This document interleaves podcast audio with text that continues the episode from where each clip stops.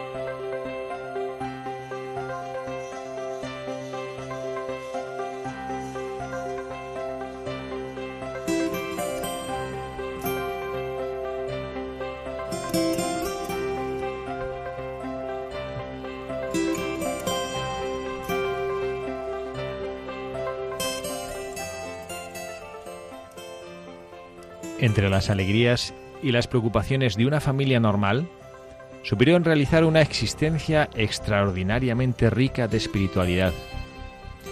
En el centro, la Eucaristía diaria, a la que se añadía la devoción filial a la Virgen María, invocada con el rosario recitado todas las noches, y la referencia a sabios consejos espirituales. Vivieron a la luz del Evangelio y con gran intensidad humana el amor conyugal y el servicio a la vida. Asumieron con plena responsabilidad la tarea de colaborar con Dios en la procreación, dedicándose generosamente a los hijos para educarles, guiarles, orientarles en el descubrimiento de su designio de amor.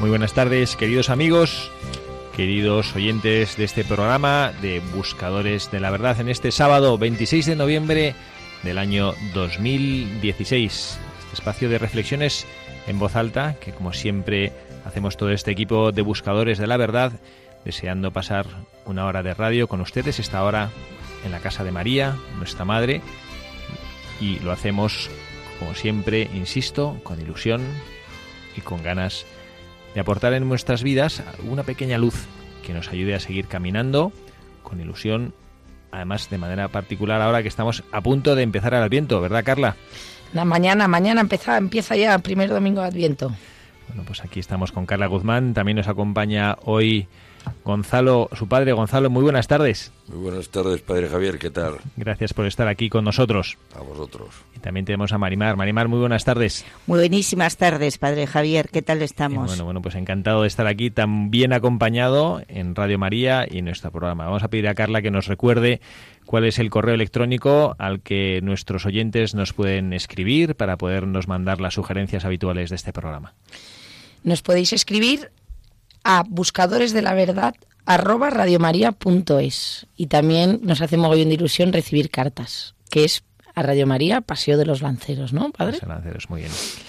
Bueno, pues eh, estamos en el último día del año litúrgico, como nos decían ahora, antes mañana comenzamos el Adviento, que es este tiempo precioso de espera, y hemos decidido hablar en este día de una, un matrimonio. Cuéntanos, Carla, cuál es el, Hemos eh, leído un fragmento de la misa de la canonización de este matrimonio. Y bueno, porque hemos escogido eh, como buscadores de la verdad a esta pareja de esposos? Porque mm, cuando estábamos pensando, eh, cuando empezamos a pensar en hacer el programa, eh, como empezaba mañana el Adviento, dijimos, cómo hay que vivir el Adviento en familia. Y entonces este es un ejemplazo de un matrimonio que fue el primer matrimonio que ha sido beatificado y con entonces viendo su ejemplo cómo educaron a sus hijos y todo y luego mi madre nos contará sus historias de cómo vivíamos el Adviento en familia, el mes de mayo en familia, la importancia de la familia. ¿no?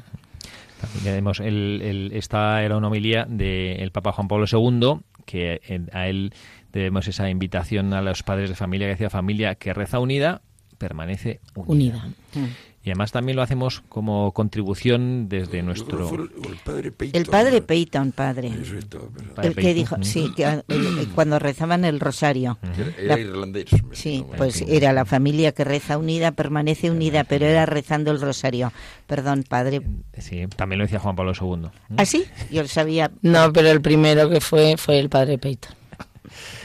Y bueno, pues lo hacemos también porque queremos contribuir eh, humildemente desde nuestro programa de Buscadores de la Verdad a fortalecer en la sociedad esa dimensión de la familia que ahora está siendo atacada una vez más por tantas y tantas ideologías contrarias al Evangelio, contrarias al cristianismo ideologías que poquito a poco van calando también en los más pequeños de las familias, en los jóvenes, en los adolescentes, que hace parecer que bueno que la familia como Dios la pensó es una de las alternativas y bueno pues Dios nuestro Señor que es el que nos ha creado y el que nos ha dado un corazón hecho para amar y para ser amado es el que nos ha dado la familia, modelo de la familia, la Sagrada Familia de Nazaret. ¿no? Y es la que nosotros, con nuestras limitaciones y con nuestras pobrezas, tratamos de imitar para poder vivir como ellos vivieron de una manera privilegiada, ciertamente, porque ahí estaba Jesucristo en torno a ellos, el niño Jesús, pero también para que nosotros, como familias, podamos ponerle a Él en el centro de nuestra existencia. Vamos a escuchar la biografía, la historia de este matrimonio, para que nosotros podamos tomar alguna de las enseñanzas de sus vidas y podamos también aplicarlas en nuestras propias existencias.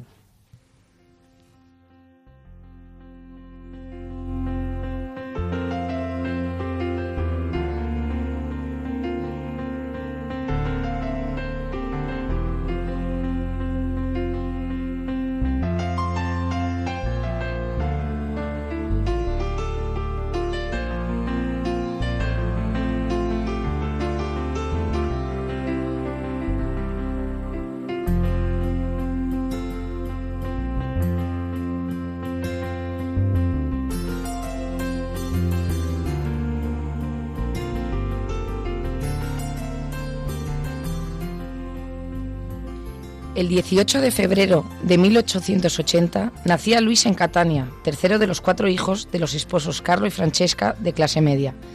Cuando el niño contaba unos nueve años, se trasladó a Roma para vivir con sus tíos, que no podían tener hijos. Su tía se encargaría personalmente de la formación cristiana de su sobrino, al que enviaron a buenos centros docentes para una formación integral, que completó con el doctorado en Derecho. El 25 de noviembre de 1905 se casó con María Corsini en la Basílica de Santa María la Mayor. Desde el primer momento quisieron formar una familia fundada en el sacramento que santifica y decidieron acoger a los hijos como don de Dios, dispuestos a superar juntos todas las dificultades de la vida. Tuvieron dos hijos y dos hijas. Los dos varones llegaron a ser sacerdotes y la mayor de las hijas religiosa. La menor se dedicó a la docencia de idiomas. El sentido del deber y de la rectitud moral cristiana orientó siempre el ejercicio de la profesión de Luis. No aceptó nunca componendas ni favoritismos, sino que se mostró muy atento y sensible ante los más necesitados. No se dejó atemorizar por los poderosos ni corromper por los ricos. Precisamente por esto fue siempre estimado y respetado por los compañeros, cualesquiera que fueran su fe o sus ideas políticas. Al mismo tiempo que su actividad forense, cultivó y animó el asociacionismo católico, dedicándose a varios tipos de apostolado y obras de caridad. Su vida estuvo completamente centrada en Dios, en profunda comunión con su esposa. La fe era el centro de su vida personal, conyugal, familiar y profesional. Eso le ayudó a ver la vida como vocación, la familia como una iglesia doméstica, la profesión como una misión evangélica, el diálogo con Dios como una exigencia cotidiana de su espíritu. Su relación afectiva con su esposa se convirtió cada vez más en comunión de espíritus, impulso generoso y alegre a través de un itinerario de fe realizado juntos, opción concorde de, vida familiar, caracterizada por la sencillez, la penitencia y la caridad, con el firme propósito de apartar todo lo que dañara la virtud. Sus compromisos espirituales más importantes eran la misa diaria, la comunión eucarística, la confesión semanal, la devoción al Sagrado Corazón y a la Virgen, con el rezo diario del Rosario en familia. Fe y obras, su caridad en favor de los pobres y marginados era proverbial entre sus conocidos, a pesar de que procuraba que su mano izquierda no se enterara lo que hacía su derecha. Lleno de méritos, habiendo dejado ejemplos de vida evangélica por donde pasó, el 9 de noviembre de 1951 volaba al cielo. A su entierro, en el cementerio de Campo Verano, acudieron multitud de amigos que antes habían participado en el funeral. María Corsini nació en Florencia. A los cuatro días era bautizada. La que era hija de una familia de excelente posición económica y social se convertía en hija de Dios. La providencia quiso que la vida de María estuviera un día unida a la de un buen cristiano. El 15 de marzo de 1905 se prometía con Luis Beltrame, joven abogado cuyos tíos eran amigos de la familia Corsini. Una intensa correspondencia que duró 46 años nos permite conocer los sentimientos de ambos y el constante crecimiento de su relación en pureza, sinceridad y gracia, teniendo como base los valores espirituales. Después del matrimonio, un año después dio a luz a su primer hijo, Filipo, dos años más tarde a Estefanía y al año siguiente a Césare. En el cuarto embarazo se le presentó una grave patología que en aquel lejano 1913 obligaba a optar por la vida de la madre con el aborto o por la del hijo, si se proseguía el embarazo, con altísimo riesgo personal para la madre. De común acuerdo, los esposos decidieron continuar el embarazo y a los ocho meses, tras una operación delicadísima, dio a luz a su hija menor, Enriqueta, que fue bautizada enseguida. Madre e hija salvaron su vida. Dios tenía para ellas misiones de testimonio cristiano en el mundo. El matrimonio Beltrame Buscó con acierto la colaboración de buenos religiosos y religiosas, tanto para la formación de sus hijos como para su apostolado seglar. Educaron a los hijos en el Instituto Máximo de los Jesuitas y a las hijas en las damas inglesas. Se preocuparon también de que sus hijos se dedicaran a actividades buenas y de sana distracción. María, además de cuidar de los hijos, atendía a los abuelos y enfermos y se dedicaba al apostolado de la pluma. Trabajó como catequista, asistió a los heridos de guerra e hizo numerosas obras de caridad en favor de los pobres. Pero María no podía ocultar su profunda formación humanística, un talento que aprovechó siempre que pudo como excelente instrumento de apostolado por medio de sus escritos. Hubo una ocasión provincial para expresar a través de su pluma lo que sentía aquella alma llena de Dios. A la elegancia de su estilo unía la experiencia mística de su vivencia evangélica.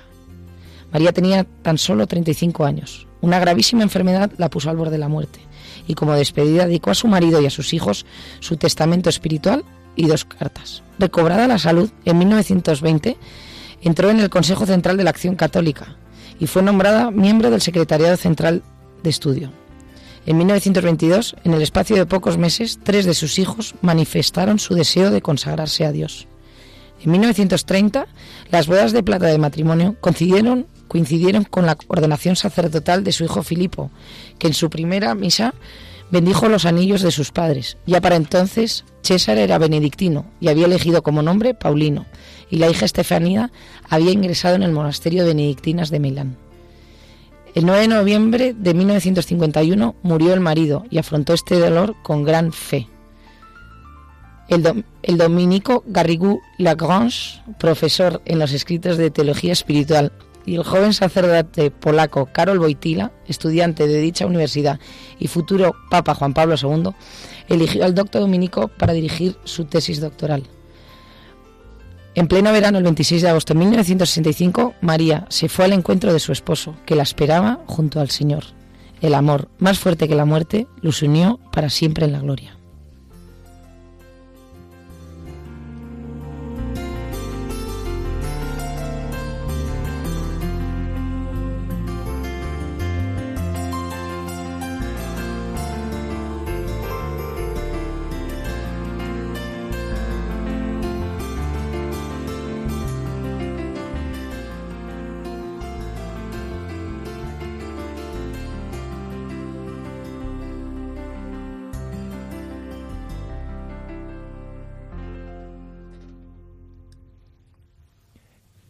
Matrimonio, la verdad que hemos disfrutado esta lectura de esta biografía que nos ha hecho ver tantas cosas buenas. De un matrimonio, no sé yo, aquí Gonzalo y Marimar, que también llevan cuántos años casados?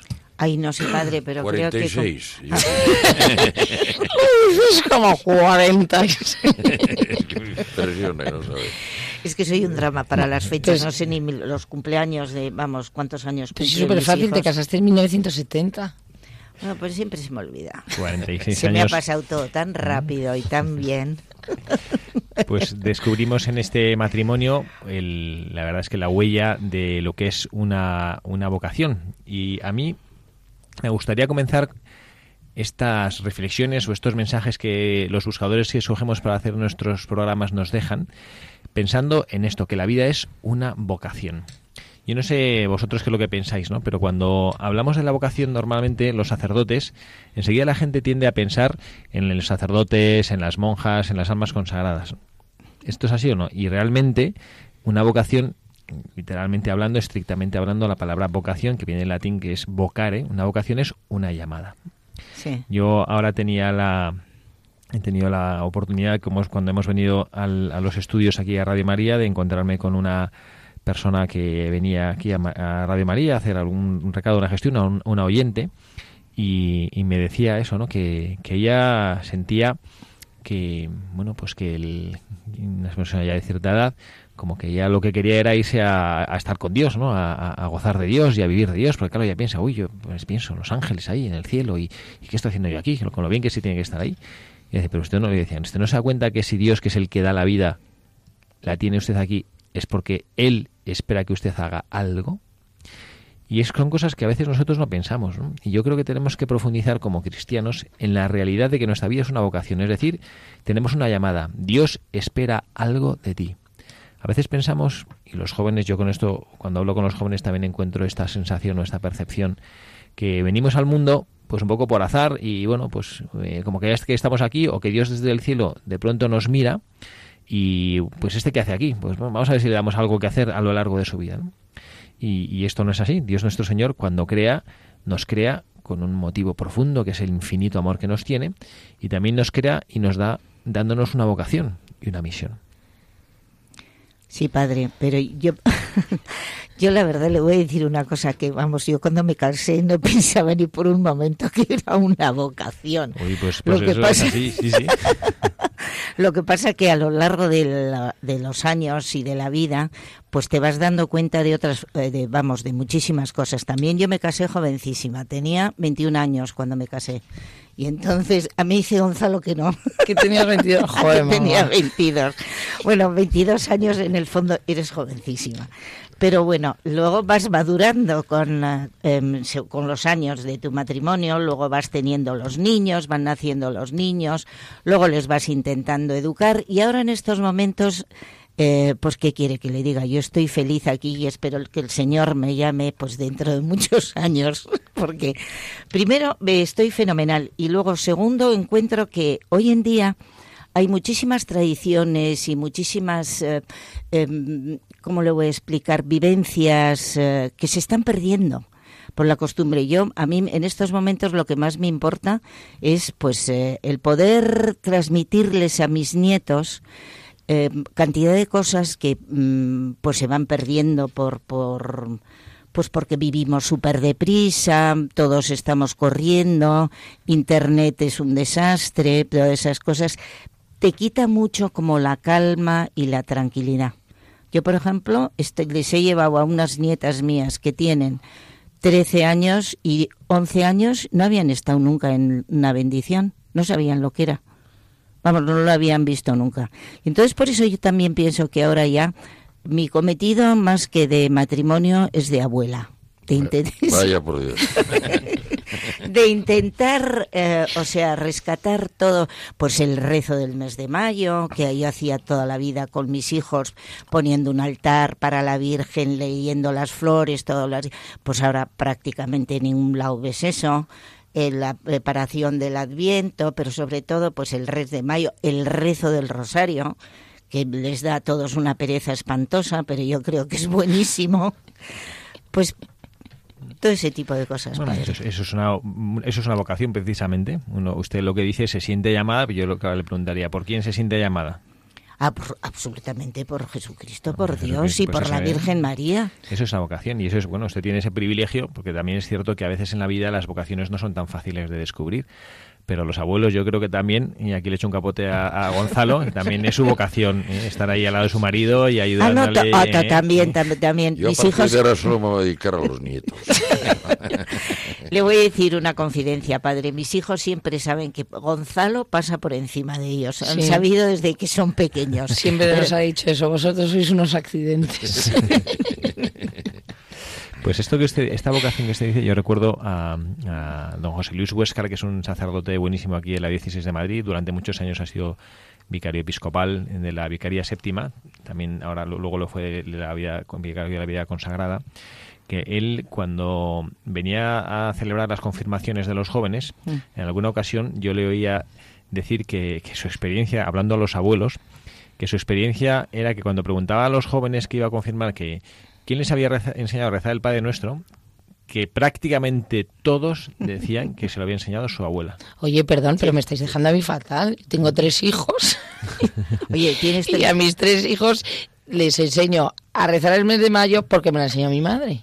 ¿Ves cómo pues todo claro. queda? Todo cala, mamá. Que Tradición sí, claro. familiar. Sí, Y- sí, y sí. es verdad, porque a mí, yo, por ejemplo, en casa de mis padres rezaba el rosario todos los días del año, obviamente. Rezabais todos juntos. Y todo el día había, que ir a misa. Y ahí íbamos, pues, como, como, como unos hombres. Y eso al final te cala y al final lo transmites al siguiente generación y a la siguiente tal. Y, y yo creo que es importante. Es verdad, y la visita al Santísimo, que por ejemplo yo también hago, y cada vez que tengo algún nieto enfermo, pues em, que se queda conmigo, pues lo primero que hacemos al salir a hacer unos recausos es ir a ver el Santísimo. Ya tu hija Catalina es una experta. No.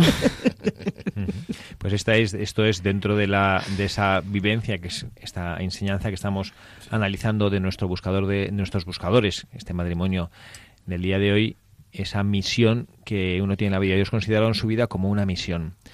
Yo alguna vez he mencionado en estos micrófonos la experiencia que tuve hace años con un amigo mío psiquiatra que trabajaba que trabaja en una ciudad no en Madrid en una ciudad importante de, de España y me decía que él tenía un porcentaje importante de pacientes que acudían a él con, con sufrimiento con desasosiego y decía que no tenía ningún problema realmente, ¿no? que no tenía ninguna patología ni ninguna enfermedad. Y él me decía, el diagnóstico que yo hago de lo que les pasa es que no, no saben qué misión tienen en la vida. O que no tienen ninguna fe y no saben qué, a dónde ir. Habitualmente, habitualmente, no siempre, pero habitualmente es verdad que eh, corresponde con una falta de, de trascendencia de la vida. Yo entiendo que nosotros aquí que compartimos eh, programa y ahora compartimos no nosotros cuatro que estamos aquí, sino también todos nuestros oyentes de este programa de Buscadores de la Verdad tenemos al menos una cierta dimensión sobrenatural de la vida. Pero a veces nos falta el saber que nosotros estamos aquí por algo. Cualquier persona, yo recuerdo a la hora santa, ahora santa Teresa de Calcuta, que hablaba en sus escritos a personas que padecían enfermedades, que estaban encamados, que no podían hacer nada y sentían que su vida no tenía sentido. Y ella les explicaba cómo podían dotar a su vida de contenido y hicieron pues aquella asociación preciosa de eh, personas que unían su sufrimiento, su enfermedad, con algún misionero que estaba dedicándose a con dificultades materiales, eh, físicas, de agotamiento, a, a una misión de evangelizar. Y estas personas redescubrían el sentido de su sufrimiento. Yo tengo esta certeza interior que la da, que me da el conocimiento de la naturaleza, bueno, conocimiento, esto es una presunción decirlo por mi parte, ¿no? pero el- la comprensión que yo alcanzo a tener de la naturaleza de Dios y de lo que Dios hace en nuestras vidas. Si Dios nos crea, nos crea con una misión. Dios no nos crea al azar o por entretenerse o porque no tiene nada que hacer o que de pronto se despista. Y Dios no crea por, por, por nada, ¿no? Dios no tampoco es que tenga un fin nuestra vida así como un utilitarismo, pero como muestra de su amor, a nosotros nos da esta misión.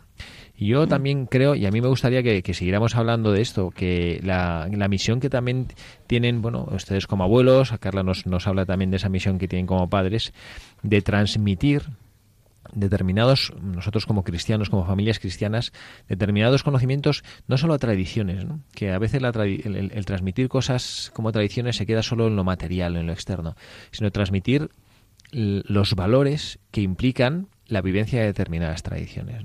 vivir, por ejemplo, vamos a rezar, nos decía Gonzalo, yo recuerdo que en mi casa durante toda la vida rezábamos el rosario. Pues esto probablemente, Gonzalo, no sé, pero al tiro que te transmitió es, aparte de que, pues cuando uno es pequeño, y yo que soy sacerdote también lo digo, que me, me aburría cuando era pequeño de rezar, pero ahora sin embargo no sé vivir sin rezar. Eh, a lo mejor nos, nos aburría rezar el rosario cuando éramos pequeños, pero a través del rezo del rosario, que quizá era una razón un poco rutinaria, ¿qué aprendimos? Al menos yo, pues amar a la Santísima Virgen, ¿no? Y estar toda Y la y- familia. perdón, y toda la familia juntos también. Yo creo que es importante en, en, aquellos- en- en- en aqu- en aquella época, digo, conmigo. ¿no? No, es que eso es súper importante. Si te fijas hoy en día, entras en una casa y está uno con el teléfono, el otro con la tele, el otro con el iPad, con no sé qué. Y al final el problema es, son seis minutos, o sea que tampoco es tan Bueno, di- trágico. 15, 15. Nada, de diez minutos. ¿No? Pues, Te saltas las letanías. Sí, bueno, yo eso de un rosario, un rosario en seis minutos, no sé yo. eh, Es imposible. eh, Yo que lo rezo todos los días en la parroquia, que me encanta con todas las señoras de la parroquia y con señor- muchísimos hombres también va por ti. Y esto tardo prácticamente 25 minutos con las letanías, con las intenciones del para que rezas para el Papa. Pero bueno, es precioso, a mí me encanta. Pues ahí es una cosa que me ha encantado de, de- de este matrimonio.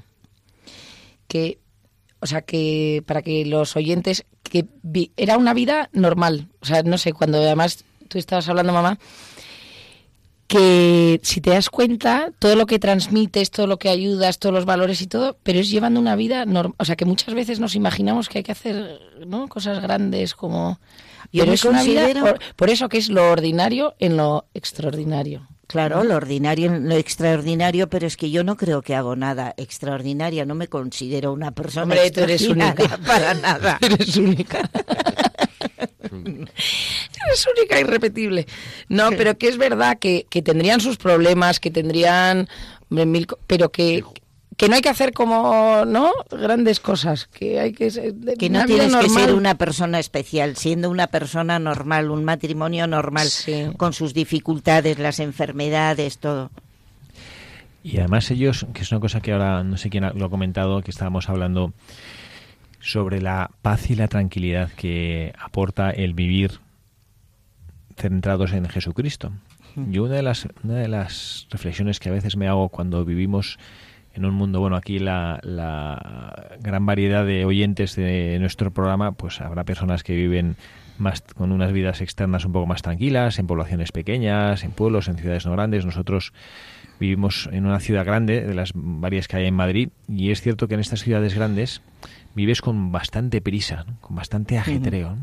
Eh, vas, a co- vas a cruzar la ciudad y entre que coges el autobús o vas a, ya, ya te tienes que calcular pues, corriendo porque voy a tardar una hora y no voy a llegar. Y, y yo siento que mm, la prisa no es una buena compañera del alma. ¿no? No, para nada. no te hace te, te impide reflexionar te impide pensar te impide disfrutar de las cosas. Y yo creo que a veces ese es un poquito un ardid del demonio en nuestras vidas ¿no? que nos mete la prisa. Y yo me he dado cuenta que hay muchas personas que pasan muchos años viviendo en la en la prisa y alcance, y acaban no reflexionando. Hombre, yo creo que es el mal de, de hoy en día, porque no reflexionas, no piensas, ¿no? Vive súper eh, corriendo para un lado, para otro, tal. También te pasa una cosa que antes, bueno, yo me río, os he contado siempre. Yo cuando era novia de papá en el año de la prehistoria, como dicen mis nietos, eh, mm, no existían los móviles, no existía la televisión, entonces, ¿qué es lo que pasa? Pedías una conferencia, yo me acuerdo cuando estaba en el campo y da la casualidad que llegaba esto, pues a lo mejor tenías que estar esperando tres horas o a veces cinco para poder hablar.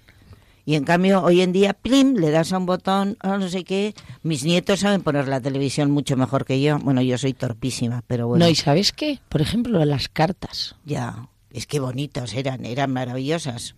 Hoy en día nadie escribe una carta, como mucho un WhatsApp. es verdad. Pero así vas corriendo a todos los lados. No tienes toda la razón. No, pero es verdad, ¿eh? De repente un, ¿no? un fin de semana de pensar, meditar, estar eh, tranquilo. ¿no? Yo pienso en mi día de ayer y creo que de, de 8 de la mañana a dos y media no, no me senté. De la mañana. O sea, todo el rato corriendo, de lado a lado. Pues pobre, qué pena. Bueno, pero luego me lo pasé bien. ¿Tuviste éxito con todo lo que hiciste, por lo menos? Es fenomenal. Bueno, vamos a hacer ahora una pequeña pausa que vamos a escuchar una canción que nos ha preparado Carla y nos va a explicar por qué queremos poner a nuestros oyentes esta canción. Hemos elegido, nos encanta porque es verdad que, que, que la música, ¿no? no amansa las fieras y la música, través de la música también se aprende un montón. Entonces hemos decidido poner esta canción que nos encanta siempre mm, meter una pieza musical en nuestro programa y es un himno a la familia. La, es un es, es muy bonito sobre todo escuchar la letra porque es como los pilares sobre los que se asienta la familia y los valores y como y lo bonito que es la familia, los hijos, los nietos, Sí. escucharla. Y bueno, la vamos a escuchar también pidiendo a todos nuestros oyentes, que pues, esto parece que es una perogrullada, pero que lo hagan también oración. Porque de verdad que más allá de nuestros de nuestros conocidos y más allá de la gente que quizá conocemos y que vive bien la, los valores de la familia, aunque han sufrido dificultades y reveses que esos eh, suceden lamentablemente en tantas y tantas personas, pero lamentablemente estamos viviendo en una sociedad en la que hay muchos, ya no digo que valoren la familia, sino que llega un momento que ni siquiera la contemplan como un valor firme sobre el que asentar sus vidas. Yo veo tantas y tantas personas que sufren por esto que creo una obligación como cristianos que incrementemos nuestra oración para pedir a Dios nuestro Señor por las familias.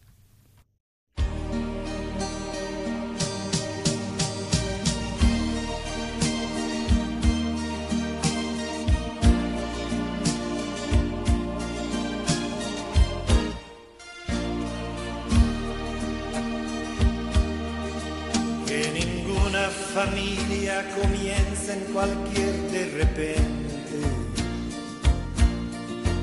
Que ninguna familia se acabe por falta de amor.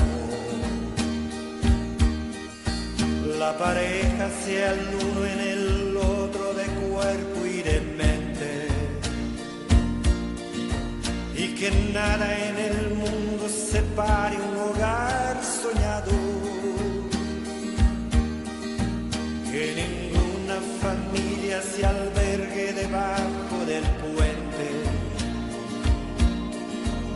que nadie interfiera en la vida y en la paz de los dos. Y que nadie los haga vivir sin ningún horizonte. Y que puedan vivir sin temer lo que venga después. La familia comience sabiendo por qué y dónde va.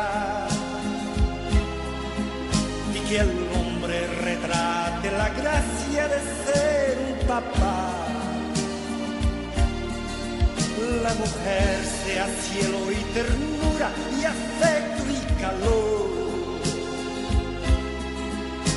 Y los hijos conozcan la fuerza que tiene el amor.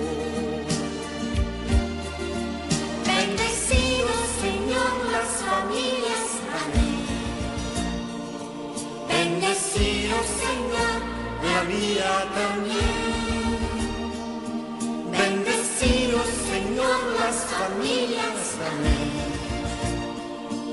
bendecido Señor La mía también.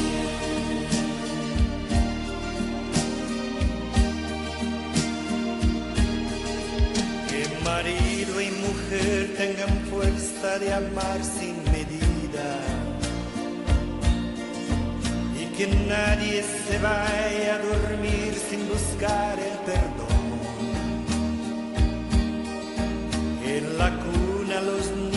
Aprendan el don de la vida. La familia celebre el milagro del beso y del pan. Que marido y mujer de rodillas contemplan sus hijos. Que por ellos encuentren la fuerza de continuar.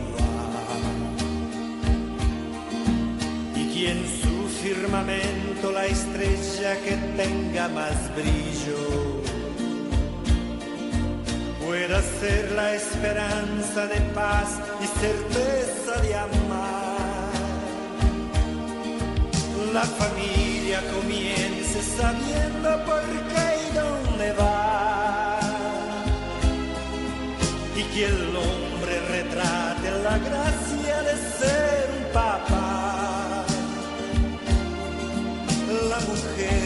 cielo y ternura y afecto y calor. Y los hijos conozcan la fuerza que tiene el amor. Bendecido Señor las familias, amén. Bendecido Señor, la mía también. Bendecido Señor las familias, amén. Bendecido Señor, la mía también.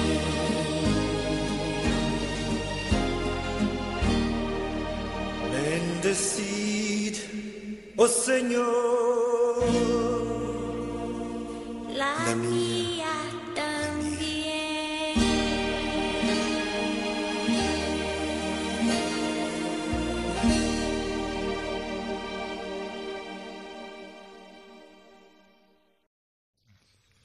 seguimos con ustedes en Radio María, el padre Javier Cereceda, quien les habla, y acompañado por Gonzalo y Carla Guzmán y también Marimar Alonso Allende.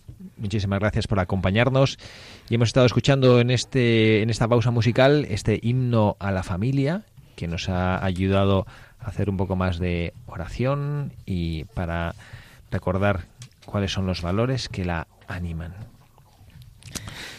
Queremos aprovechar también para compartir con ustedes novedades de nuestra radio y les queríamos invitar a dos cosas en concreto.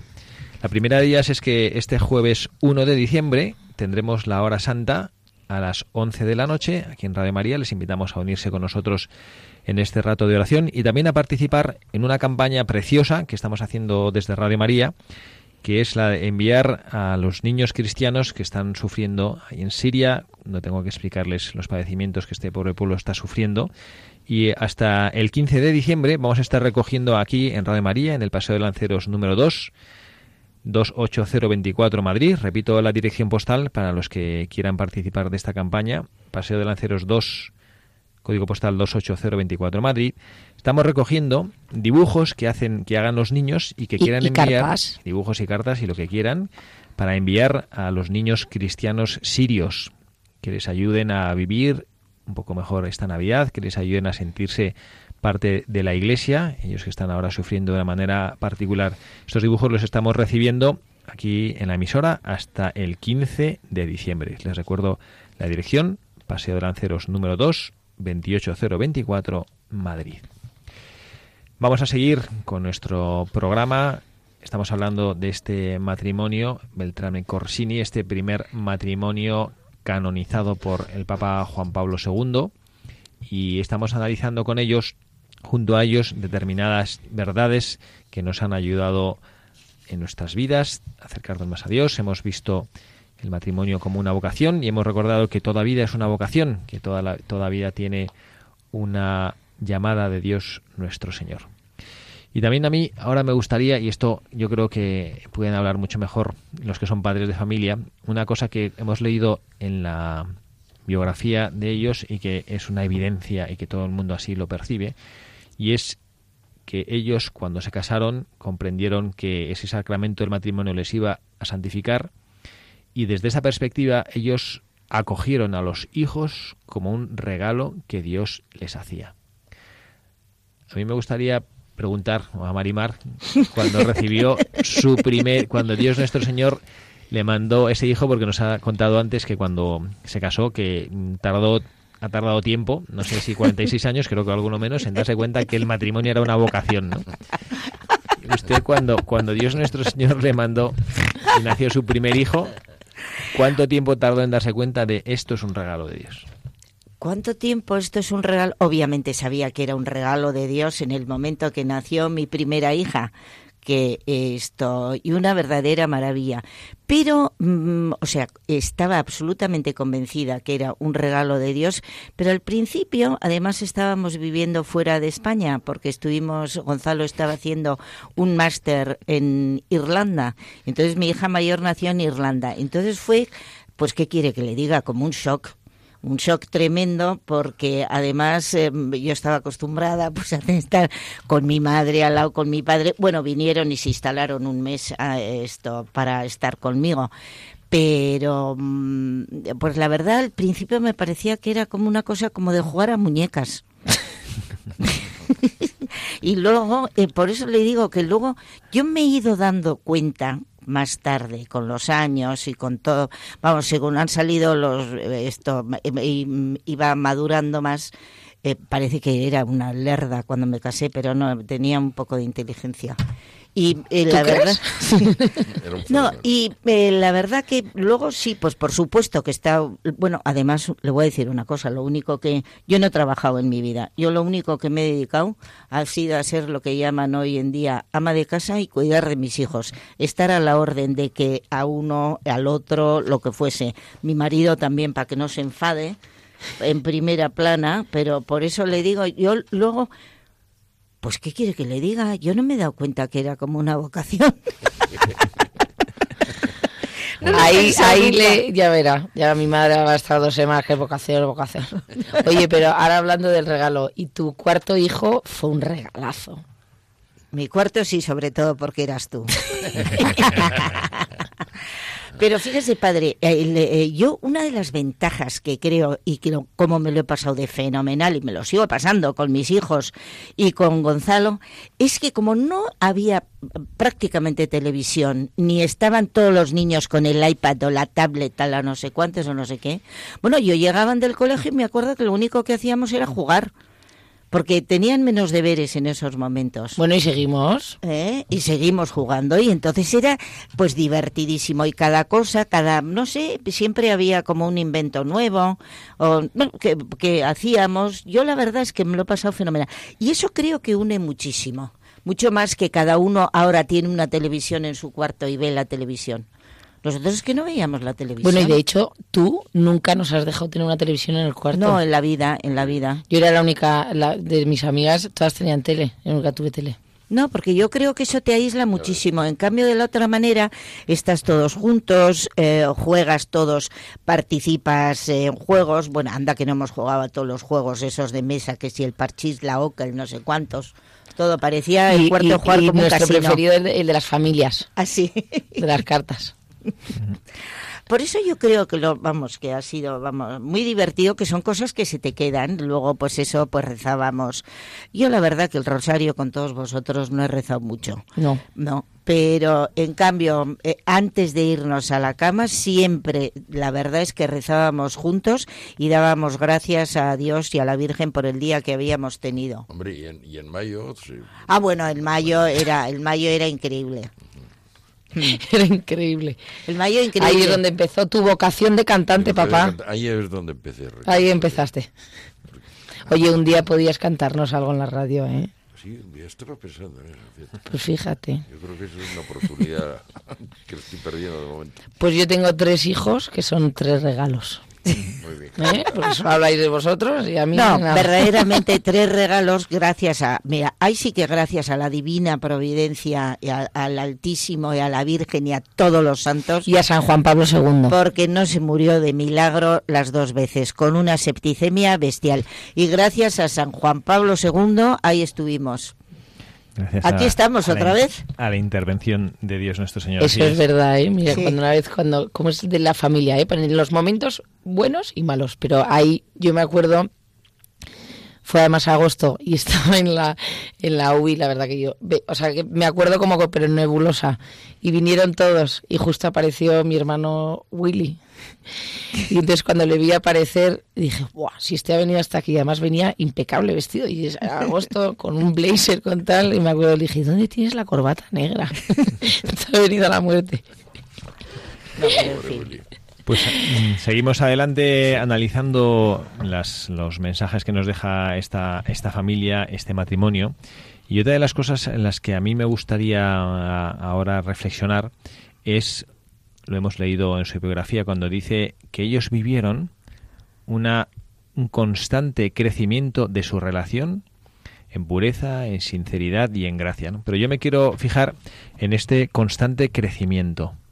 Hay veces que nosotros en la vida parece que, pues como que todo está un poquito mm, estático, ¿no? Yo a veces hablo con matrimonios que me toca acompañarles y a veces se dejan ellos invadir un poco pues por la por la, por la monotonía y al final la vida es verdad que una vida familiar requiere muchísimas cosas prácticas y requiere mucho tiempo de bueno pues levantarse y, y la rutina la rutina que ese que es ese gran enemigo de, del amor y es ese gran enemigo de la alegría y de la esperanza ¿no? y entonces uno se levanta yo veo a las madres de familia en el colegio en el que trabajo que, que son unas vidas ejemplares de, de- por la dureza y la cantidad de lucha que tienen que tener y se levantan por la mañana y el vestir a los niños, llevar a los niños al colegio, irse a trabajar, volver, recoger a los niños y uno yo pienso, bueno, pues eh, esto, ¿cómo es posible? Y es una misión también que hay que afrontar con, con alegría. ¿Cómo es posible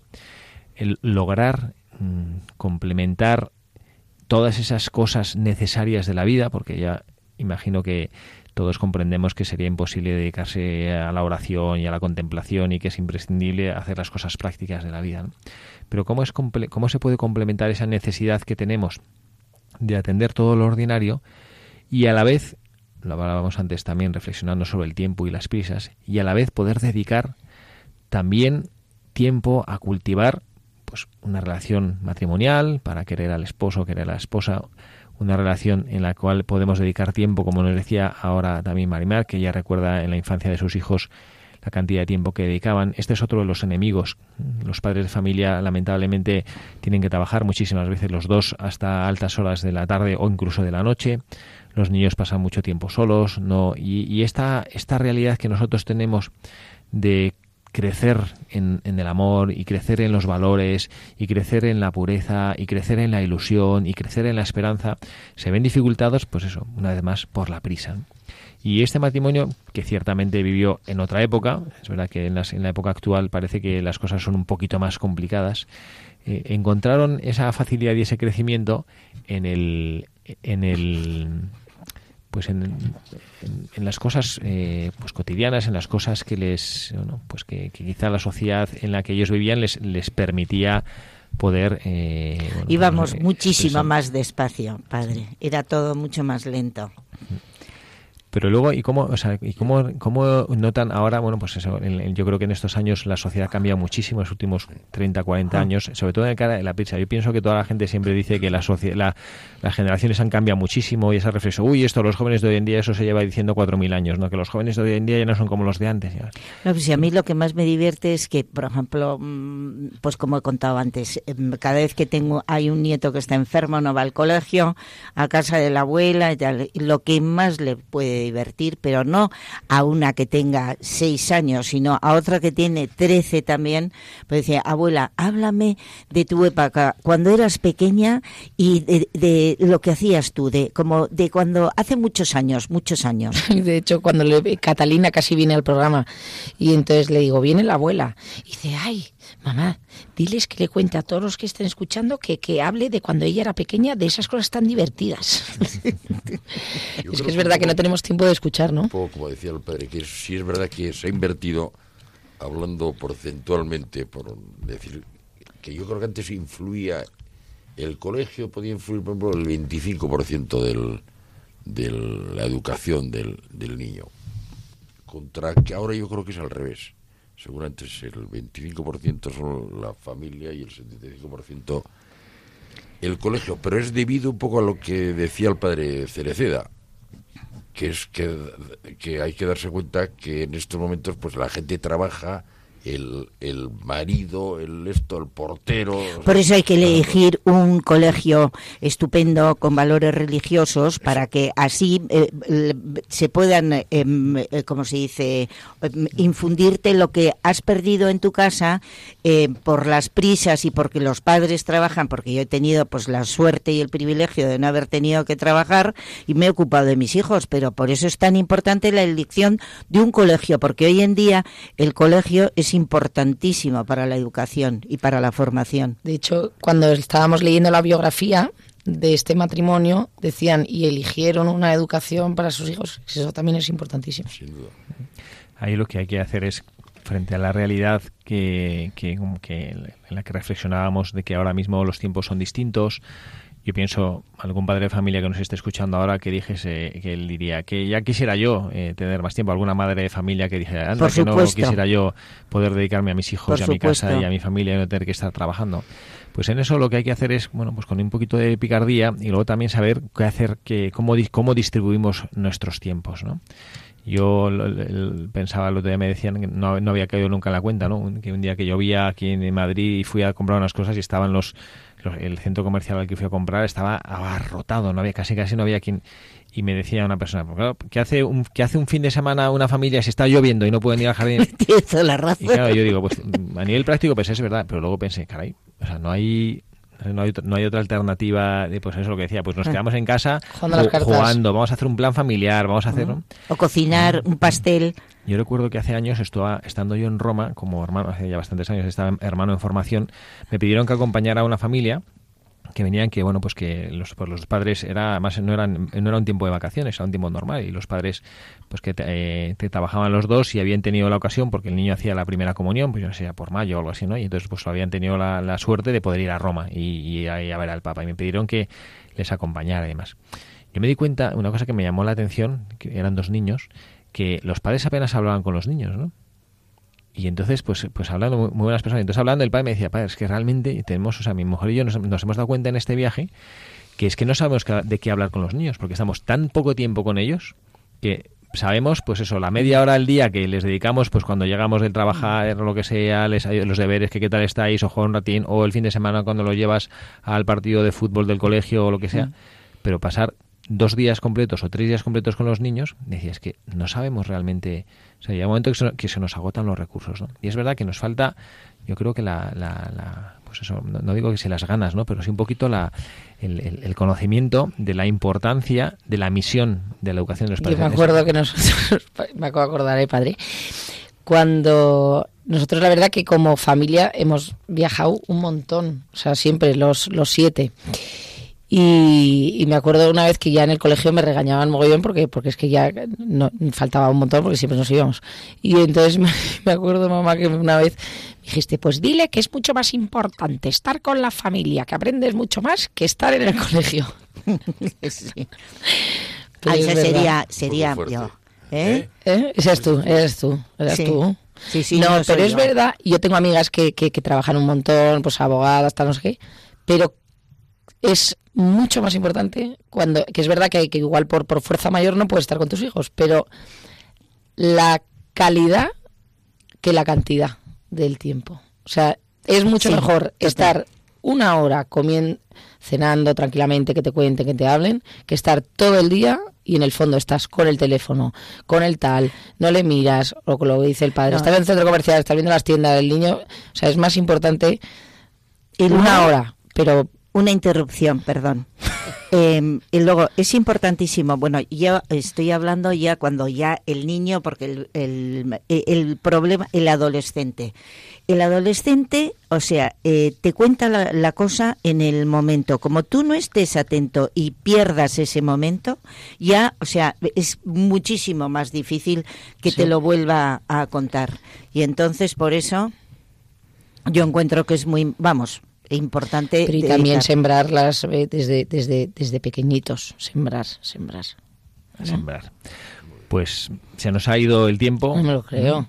Una vez más hemos No acabado nuestro pena. programa. Aquí el tiempo es verdad que es una gozada compartir cosas y el tiempo pasa volando y bueno, pues ya se nos ha ido. ¿no? Agradecemos muchísimo a nuestros contertulios de hoy. A Marimar, muchísimas gracias por estar aquí con nosotros. Muchísimas gracias, Padre. El placer ha sido mío. Gracias también a Gonzalo por estar aquí con nosotros una tarde más. Muchas gracias, Esperamos Padre. Javier. Hasta otra. También Carla, mil gracias por estar aquí con nosotros. Muchas este programa. gracias, Padre. Y que les habla el padre Javier Cerceda también, deseándoles que tengan un feliz sábado, que mañana, que comenzamos el Adviento, que sea un periodo feliz de alegría, de preparar el corazón para recibir a Dios nuestro Señor. Que Dios les bendiga.